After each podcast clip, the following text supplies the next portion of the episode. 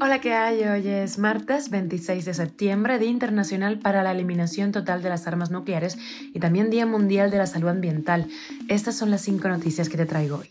Esto es Cuba a Diario, el podcast de Diario de Cuba con las últimas noticias para los que se van conectando. El gobierno de Joe Biden ha dicho que las amenazas contra las sedes diplomáticas son inaceptables y que es responsabilidad de su gobierno mantenerlas seguras. Díaz Canel no hizo en Estados Unidos el anuncio que los empresarios esperaban, reprocha el lobby antiembargo.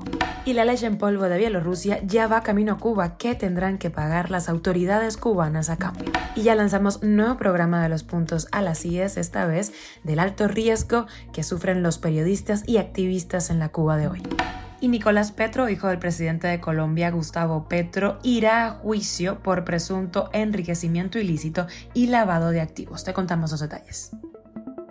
Esto es Cuba a Diario, el podcast noticioso de Diario de Cuba. Los ataques y amenazas a embajadas son inaceptables, afirmó este lunes un portavoz del Departamento de Estado estadounidense después de que La Habana denunciara el lanzamiento de cócteles Molotov contra su embajada en Washington. El gobierno de Joe Biden ha reconocido que la protección de las embajadas forma parte de sus obligaciones. Los grupos anticubanos acuden al terrorismo al sentir impunidad, algo sobre lo que Cuba ha alertado a las autoridades de Estados Unidos, dijo el canciller eh, Bruno Rodríguez en un mensaje en redes sociales sin presentar prueba alguna de la implicación de exiliados cubanos en este ataque. El canciller hizo hincapié en que se trata del segundo ataque violento contra la sede diplomática en Washington, en referencia a otro incidente ocurrido en abril del año 2020 cuando un hombre disparó contra el edificio de la embajada. A las autoridades cubanas se les olvidó mencionar que el agresor de 2020, el cubano exiliado Alexander Alazo, fue acusado por un gran jurado federal por tres delitos. Cuba a diario. Y el pasado viernes 22 de septiembre, Miguel Díaz Canel se reunió en Nueva York con aproximadamente 40 representantes del sector privado estadounidense en un encuentro en el que dijo que el régimen de la isla está considerando permitir que los cubanoamericanos inviertan y posean negocios en Cuba. Según un reporte del Nuevo Herald, los miembros de la clase empresarial asistentes a la reunión la consideraron una oportunidad perdida. De acuerdo con el abogado Ralph eh, Patiño de Miami, ese es el perro que se muerde la cola porque Estados Unidos está esperando que ellos den el primer paso y los cubanos están esperando a que Estados Unidos dé el primer paso. Fuentes familiarizadas con el caso que pidieron no ser identificadas porque no están autorizadas a comentar públicamente, dijeron que durante el evento, los empresarios llamaron al gobierno cubano a eliminar obstáculos a la inversión extranjera y al crecimiento del sector privado, pero Díaz Canel no estaba preparado para discutir en detalles las regulaciones que el régimen necesita aprobar para permitir que las empresas privadas en Cuba reciban inversiones de compañías estadounidenses. Así lo dijo John eh, presidente del Consejo Económico y Comercial Estados Unidos-Cuba, uno de los lobby antiembargo más activos. Según Kabulish, la reunión fue una oportunidad perdida para lograr avances. Fue una repetición de quejas en lugar de discutir en detalles cómo sacar más provecho de lo que actualmente autorizan las agencias gubernamentales de Estados Unidos.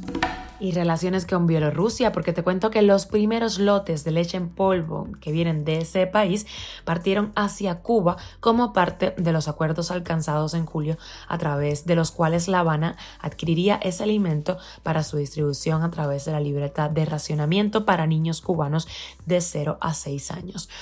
Con una bajísima producción de leche tras la destrucción de la industria ganadera, las importaciones son insuficientes para la población cubana y solo llegan racionadas a niños menores de 7 años y a las personas enfermas, pero incluso las dietas médicas se han visto afectadas por la escasez de leche a nivel nacional.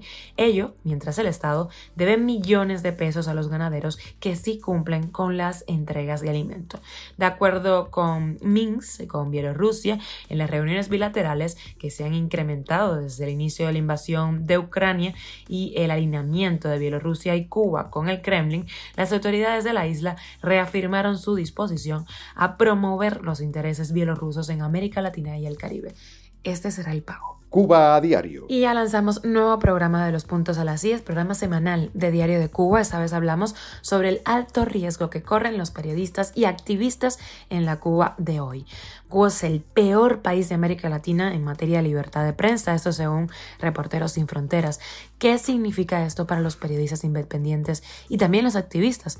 Esto fue un pedacito de lo que nos contó Carlos Lauría, director ejecutivo de la Sociedad Interamericana de Prensa. Recuerdo en el 2000, eh, en 2003, cuando la atención del, mundo estaba concentrada en la invasión estadounidense a Irak, eh, el entonces gobierno de, eh, Fidel Castro eh, emprendió una embestida brutal contra la disidencia y el, periodismo independiente, enviando a la cárcel a 75 disidentes políticos y periodistas considerados en, en, aquel entonces como prisioneros de conciencia por la organización Amnistía Internacional, entre ellos 29 periodistas. Eh, que fueron condenados apenas entre 14 y 29 años de prisión eh, simplemente por ejercer su derecho a la libertad de expresión. Si quieres ver el programa completo, pásate por la página de Diario de Cuba, está ahí en cabecera, y también por nuestro canal de YouTube de DCTV. Y terminemos en Colombia, porque la Fiscalía de ese país presentó ayer una acusación por enriquecimiento ilícito y lavado de activos contra Nicolás Petro Burgos, que es el hijo del presidente Gustavo Petro, por lo que eh, va a ir a juicio. Petro Burgos fue detenido el pasado 29 de julio acusado de enriquecimiento ilícito, lavado de activos, pero llegó a un acuerdo de colaboración con la justicia que le había permitido responder al proceso en libertad pero al parecer no ha cumplido ese compromiso.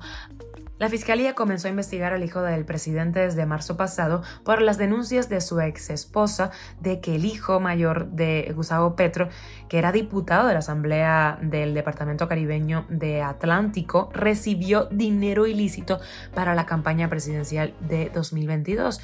Parte de este dinero supuestamente entró a la campaña presidencial de su padre, aunque Petro Burgos aseguró en una entrevista con la revista Semana que el mandatario no lo sabía. Vamos a ver en qué termina todo esto. Esto es Cuba a Diario, el podcast noticioso de Diario de Cuba, dirigido por Wendy Lascano y producido por Raiza Fernández. Gracias por informarte con nosotros en Cuba a Diario. Te recuerdo que estamos contigo de lunes a viernes, desde la edición y la producción Raiza Fernández, quien te habla Wendy Lascano. Te mandamos un beso enorme y que pases feliz martes.